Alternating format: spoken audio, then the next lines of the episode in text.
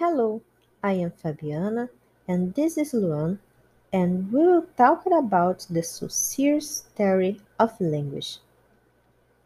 First of all, let us explain what linguistics is. This is the science that studies and analyzes the language and how factors as politics, culture, history, and society can influence it.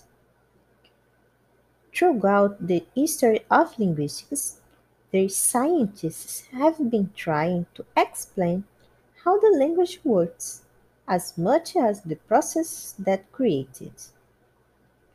For example, why a child can learn how to formulate phrases even without being taught about grammatical rules. Why in some languages there are words that do not exist in others. The Saussure's theory of language is based on an idea of the parts of the language creating the whole and the whole creating the parts. Also, he studied the combination of these parts, its forms and concepts. But to have a better comprehension, let's call this part as a sign.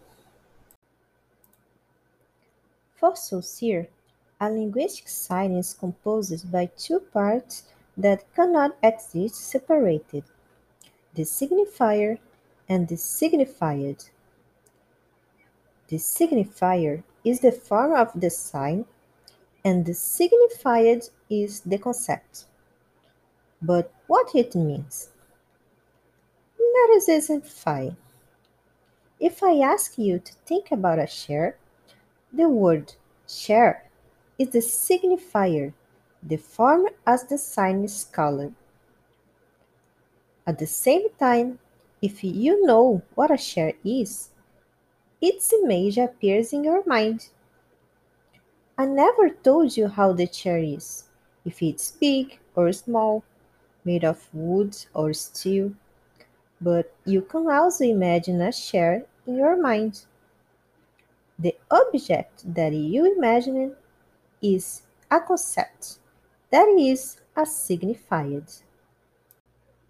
However, this is just one of the four oppositions that Saussure described on his theory.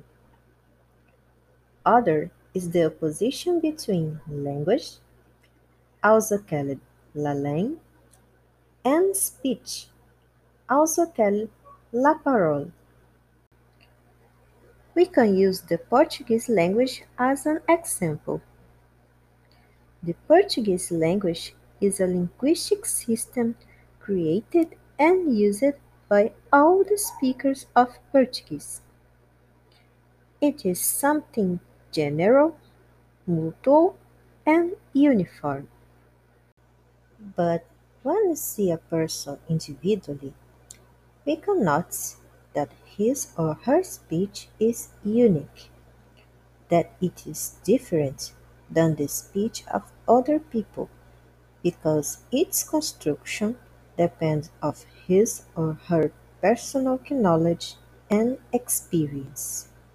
The third is the syntagmatic and paradigmatic relationships. When we combine a group of words to create a cohesive phrase, we can say that the relation between the words in this phrase is syntagmatic. Every word just could make sense if it is a part of the group and they are in order. The paradigmatic relationship is the possibility to exchange words with others that could have the same meaning. When we say, for example, that the dog is sleeping, we can change the word dog by canine or animal. The fourth is diachronic and synchronic. Saussure revolutions this approach, defining the legitimacy of studies on the synchronic dimension that is, aimed at investigating the language regardless of its evolution over time. As in a chess game, every position taken by the pawns must be analyzed for what it is at that moment and not for what it was previously. In fact, even the structures of the language can be studied regardless of their evolution in time. The two dimensions, the diachronic and the synchronic, can be easily explained with an example. If we want to study the history of the object from the Latin language to the Italian language, which is a Neo-Latin or Romance language, it is clear that a diachronic type investigation will be carried out because the variable temporal and therefore the evolution of that linguistic microstructure over time. Nobody forbids, however, and this is the assertor, that the elements of a language can be studied in a specific historic period. Then, for example, by analyzing the object complement of the Italian language in the 6th century on in the following previous centuries, it is as if we were taking a photograph and not making a video, to use a figure of speech. Diachronic in the final analysis should not be confused with past, nor synchronic with present. As has already been pointed out, one can study a linguistic structure in the past, for example, indirect complements in the language Latin, and in any case conduct a synchronic investigation. In the same way, one can study the evolution of the pronominal system from the birth of the Italian language, therefore, at least on paper, with the Quarantana of the novel by Alessandro Manzoni, up to the present day and conduct a diachronic investigation. We can conclude that even after his death, Ferdinand Saussure contributed greatly to the structural understanding we have today about language in all its fullness and form. Saussure's writings were the basis for several areas, include some that go beyond the sphere of linguistics, to better understand all these components that work together that involve the learning of a language.